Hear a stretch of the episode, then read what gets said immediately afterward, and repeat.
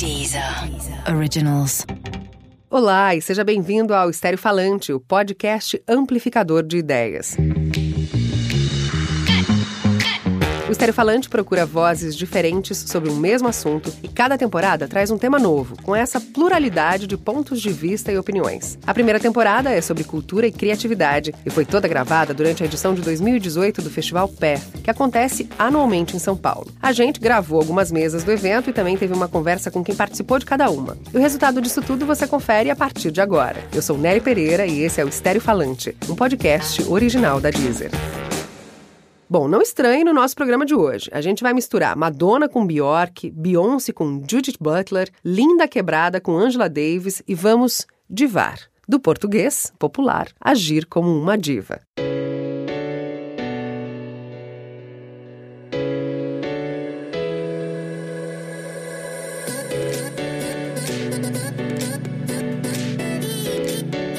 Além de divas, elas também são bem populares, sem exceção. E também não poderia ser diferente, já que o tema de hoje é justamente o feminismo e o LGBTQ+, na cultura pop. Para quem não está muito familiarizado com a sigla, essencial na discussão de hoje, vamos deixar todo mundo no mesmo nível. LGBTQ+, está ligada aos gêneros que hoje são identificados no mundo todo, ou seja, lésbicas, gays, bissexuais, trans, queers e mais os outros 50 já reconhecidos. Isso mesmo, são 56 opções de gêneros já disponíveis, por exemplo, somente no Facebook. Cis, pangênero, não binários e por aí vai para que todo mundo seja contemplado. E aí você deve estar se perguntando o que o pop tem a ver com tudo isso, e as divas. O nosso primeiro convidado do Sério Falante de hoje, o pesquisador e escritor Alexandre Rabelo, esclarece. Nossa tentativa é um pouco fazer uma intersecção entre como que a gente vê aparecer alguns discursos feministas em alguns videoclipes, que tipos de problemas eles trazem, fazendo essa abordagem dupla entre as teóricas feministas queer, principalmente uma Judith Butler, Paul Beatriz Preciado, uma Angela Davis, e a gente tentar abordar a obra então dessas pessoas sobre esse prisma. Pense na Madonna nas décadas de 80 e 90. Quanto ela contribuiu para uma mudança explícita e generalizada na imagem das mulheres, através de suas performances ligadas ao pop. Músicas como Like a Virgin ou mesmo Erótica. Ainda que nem todas as letras trouxessem a temática do feminismo ou do gênero, essas imagens marcaram época e levantaram essas bandeiras justamente por conta da influência dela no mercado da música mainstream. As divas pop têm um papel essencial em mudar e moldar o comportamento de algumas gerações. Mas Madonna não foi a primeira a fazer essa relação. A Madonna ela seguiu uma influência muito grande também de uma figura muito importante na história do pop, que é o David Bowie, né? O David Bowie, na verdade, quem cria esse formato, que acabou até hoje é meio polêmico, de você comunicar misturando a música, a performance, a roupa, personagem, cenário, uma teatralidade e uma estrutura dramática que percorre o show, né? O Bowie criou isso, né? E a Madonna, ela própria fala, eu ia na adolescência fugida para ver os shows do Bowie, né? Ambos, todos até hoje, são criticados por isso. Parece que quando você traz a camada da performance do corpo, parece que eles te rebaixam para uma coisa menor, né? Parece que só vale se você usar o grande poder da palavra sábia filosófica na letra de música, né? Que nem um, um Bob Dylan, que é de uma outra geração, alguma coisa assim, né? Então, existe ainda um esforço nosso hoje em dia de validar o trabalho dessas pessoas que têm muitas camadas de complexidade, né? Mas parece que porque usa da aparência do performático, que muitas vezes brinca com o gênero, traz o feminino junto, isso acaba sendo, digamos, desvalorizado conceitualmente por algum por muitas pessoas, né? Parece que vestir-se, pintar-se é da ordem do feminino e fazer uma letra inteligente é da ordem do masculino. E elas juntam essas coisas. E ao juntar uma performance que traz essas questões com a música pop, que tem mais alcance, claro, essas divas todas, Madonna, Beyoncé, Bjork e aqui no Brasil figuras como Linda Quebrada, Lineker, as Bahias e a Cozinha Mineira vão forçando uma transformação que ultrapassa os limites do mercado audiovisual. Essa é a opinião da nossa outra convidada do Estéreo Falante de hoje, a psicóloga e educadora social da Uniafro Brasil, Maíra Ribeiro. Eu acho que é fundamental até para a gente perceber o alcance e a necessidade da mudança da sociedade. Porque eu acho que o pop ele vai dizer e ele vai vir, né? A voz do povo é a voz de Deus. Né? E vai ver o pop. Música pop é que vai dizer pra gente as necessidades e as urgências referências que o povo tem. Porque a música pop, ela fala com o povo, né? E aí eu acho que é importantíssimo a gente perceber as nuances disso. A gente tem que utilizar ainda produções que são internacionais, porque elas são referências para que tudo que está sendo produzido atualmente aqui, principalmente no cenário das pretinhas. Muita coisa está sendo produzida muito interessante, usando essa narrativa agora, né? Porque eu acho que sempre houve uma separação do que era pop, do que era música para se divertir e nunca se pensou que você podia falar de questões políticas e sociais enquanto você faz isso. Por isso que o lugar da Beyoncé nesse contexto de diva pop, ela vem e problematiza de forma mais forte e com uma identificação muito grande com todas as mulheres, né, principalmente as negras. A Madonna já fazia isso, né, mas a Madonna eu acho que foi mais complicado para ela, até porque ela tinha toda uma, né, ela tinha, ela tinha que ser uma mulher na, na, no contexto histórico dela, que ela tinha que já fazer muita coisa e ela fez muita coisa no sentido de mostrar para as mulheres que existem várias maneiras de ser mulher e que dá para ser todas ao mesmo tempo também. Eu gosto muito de dizer isso, né? Essa coisa de uma performance única e linear ao longo da vida não faz muito parte da vida de nós mulheres, mas e as divas pop eu acho que elas ajudam a gente a pensar nisso, assim. Organizar a vida por turnê.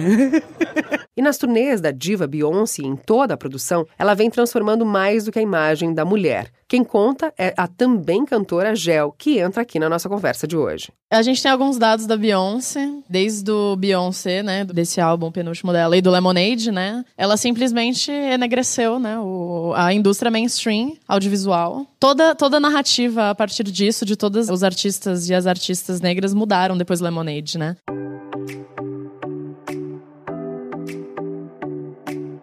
E para ter uma ideia da bomba que Beyoncé jogou no mundo, e não é só da música, com Lemonade, a Universidade do Texas chegou a oferecer uma aula em 2016 com base no álbum, num curso intitulado Mulheres Negras, Beyoncé e a Cultura Popular. Na mesma época, a revista Time, uma das mais prestigiadas do mundo, disse que Beyoncé havia abraçado publicamente a negritude feminista, ou seja, extrapolou aí os limites da música, pautando essa discussão, coisas que, segundo a Gel, só um artista pop pode fazer. Eu acho que o pop, ele é bom por causa disso. Eu acho que o pop, o eletrônico, essa coisa do pop mesmo, da música popular, né? Do pop de ser popular, de agradar os ouvidos de quase todo mundo, assim. A gente consegue trazer discussões muito sérias dentro do pop, fazendo essa coisa toda de dar uma mascarada também e usando isso na estética, né? Tipo, meus clipes eu procuro sempre fazer isso. Todas as minhas músicas são coisas que eu procuro muito fazer. Eu quero trazer questões reais, assim, pro mundo real, né? Porque a gente vive na era do streaming, vive na era das redes sociais e tudo mais. Mas eu quero que isso impacte as pessoas nos comportamentos delas também. E no Brasil, quem são os artistas que vêm atuando dessa forma? A gente vai falar sobre isso depois de uma pequena mensagem para todos que estão flutuando na nuvem conosco nessa viagem gostosa. Mandar um grande abraço. O nome dela é Gal, artista fundamental de nossa história, voz inconfundível da música popular brasileira e agora, assunto de nosso mais novo podcast, Essenciais. Apresentado por Roberta Martinelli, o Essenciais Gal Costa repassa toda a história da artista através de 15 músicas fundamentais. Escuta lá, tá imperdível.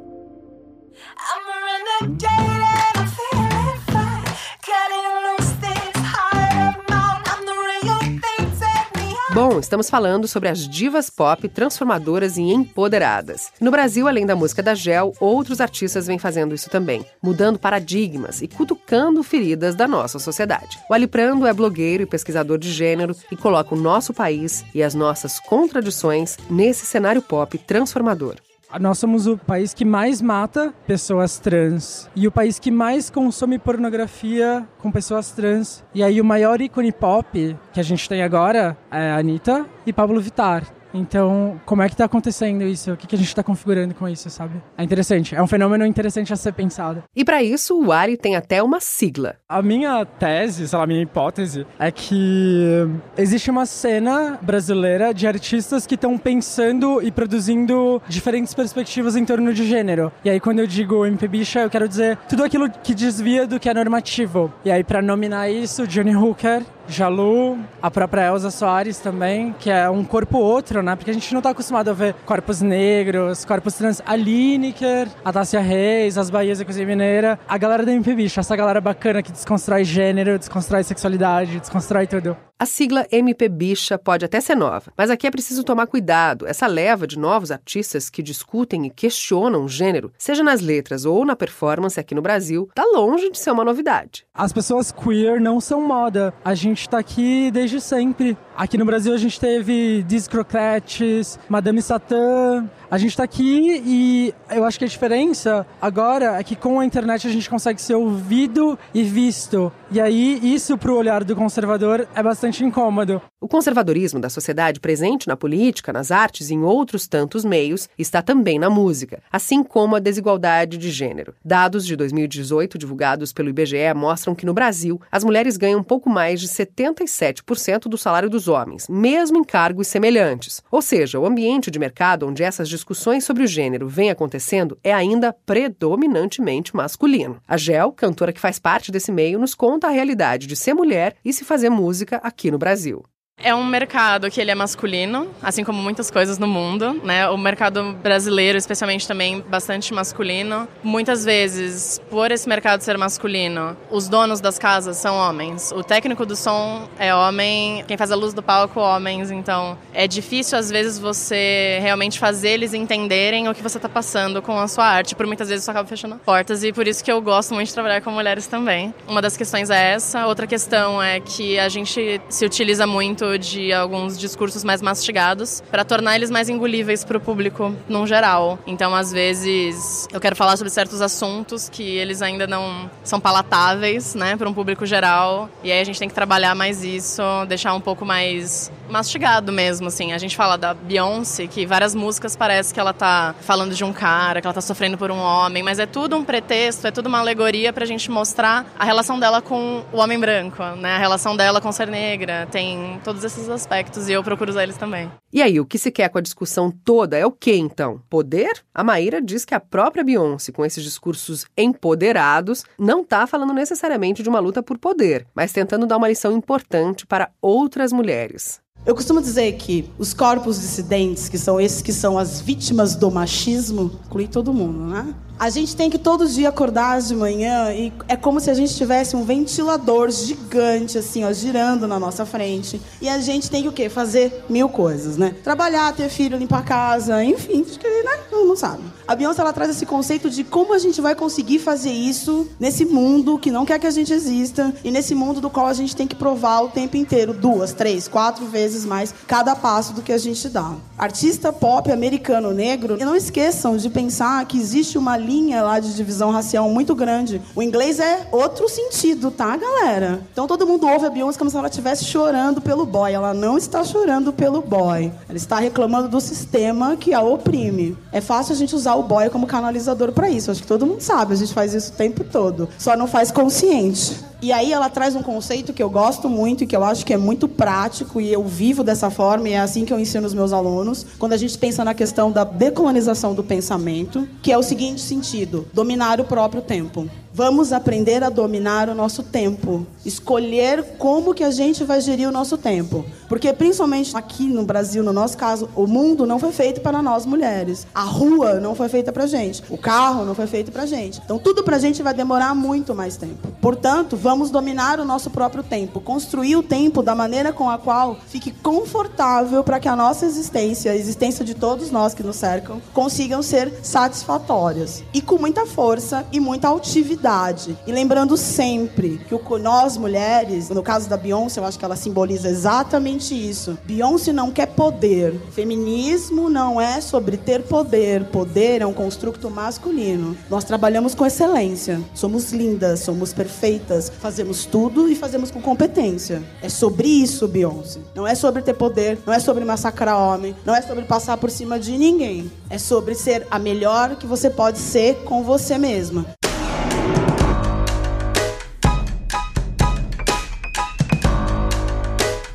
Bom, daqui a pouco a gente vai saber mais sobre como as lições dessas divas todas se relacionam com as escritoras feministas e queers que a gente citou no começo do Estéreo Falante de hoje. E vamos falar ainda de outras divas bem diferentes, como a Bjork. Mas não é só de feminismo e de feminino que a cultura pop está tratando, não. Outra diva, a islandesa Bjork, também de uma maneira bem peculiar e igualmente performática, como lembra o Alê. Bom, por que trazer a Bjork em meio a tantas outras divas, né? A Bjork ela traz um ponto bem interessante pra gente para pensar um pouco a antropologia do ciborgue da dona Haraway, porque ela diz o quê? Nós o tempo todo estamos discutindo o que é humano, o que não é, e ela traz um pouco a ideia de que qualquer coisa que a gente agregue ao nosso corpo, sei lá, na pré-história, uma pedra que você pega, um osso que você pega para matar outro animal, isso já é uma extensão corporal, mesmo já desde a antiguidade, que nos torna um ciborgue. Qualquer extensão corporal que você agregue ao seu corpo te torna um ciborgue. Bom, isso ela traz para trazer uma discussão de como nós precisamos, nós já somos ciborgues, nós não temos que ter medo de nos tornarmos e como essa é a nossa realidade, a mistura de uma natureza e uma tecnologia. A Bjork ela traz isso muito forte, só que de uma maneira muito própria,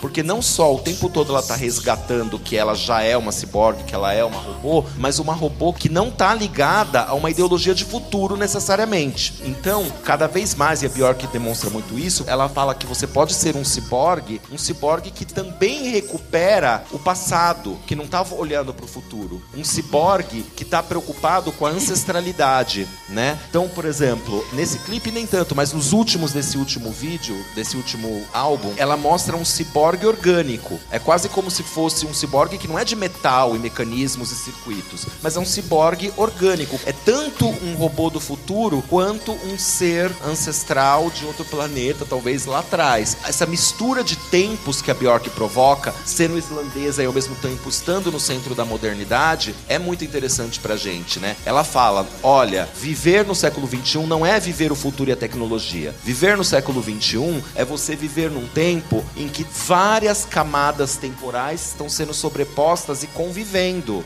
A Gel lembra ainda que a Bjork também está falando de gênero com algumas de suas performances, só que de uma outra forma. A Bjork, ela traz um conceito muito forte da Donna Haraway, que ela tem o livro chamado Antropologia do Ciborgue, onde ela vai desnaturalizar o orgânico e o tecnológico, e ela vê tudo como uma grande coisa, e ela usa o ciborgue para mostrar isso. Ela vai desnaturalizar qualquer tipo de dualidade, né? Nada é orgânico e nada é industrial, tudo é misturado. E aí a gente também entra na desnaturalização do gênero. Ela traz tudo isso. A Gel citou aí a Donna Haraway, que é uma professora americana da Universidade da Califórnia, que vem estudando sobre o feminismo desde a década de 70. O Aliprando dá outras dicas de leituras para a gente tentar sair do vigente, que é, há muito tempo, masculino. É muito legal, porque no campo da filosofia, tradicionalmente, são só homens, né? Kant, Nietzsche, que são caras muito bacanas, mas que também tem várias arestas ali pra gente aparar. E aí a gente faz essa contra-hegemonia, que é de ler mulheres, ler a Simone de Beauvoir,